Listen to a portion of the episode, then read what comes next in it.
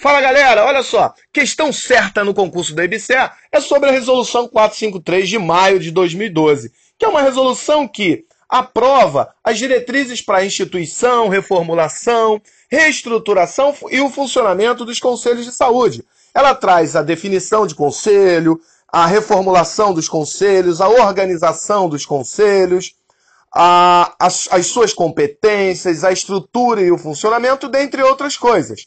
Beleza? Fique atento aí ao nosso material e não se esqueça de resolver as questões disponíveis para você, aluno Rafael Azeredo. Foco na aprovação e vamos lá, galera!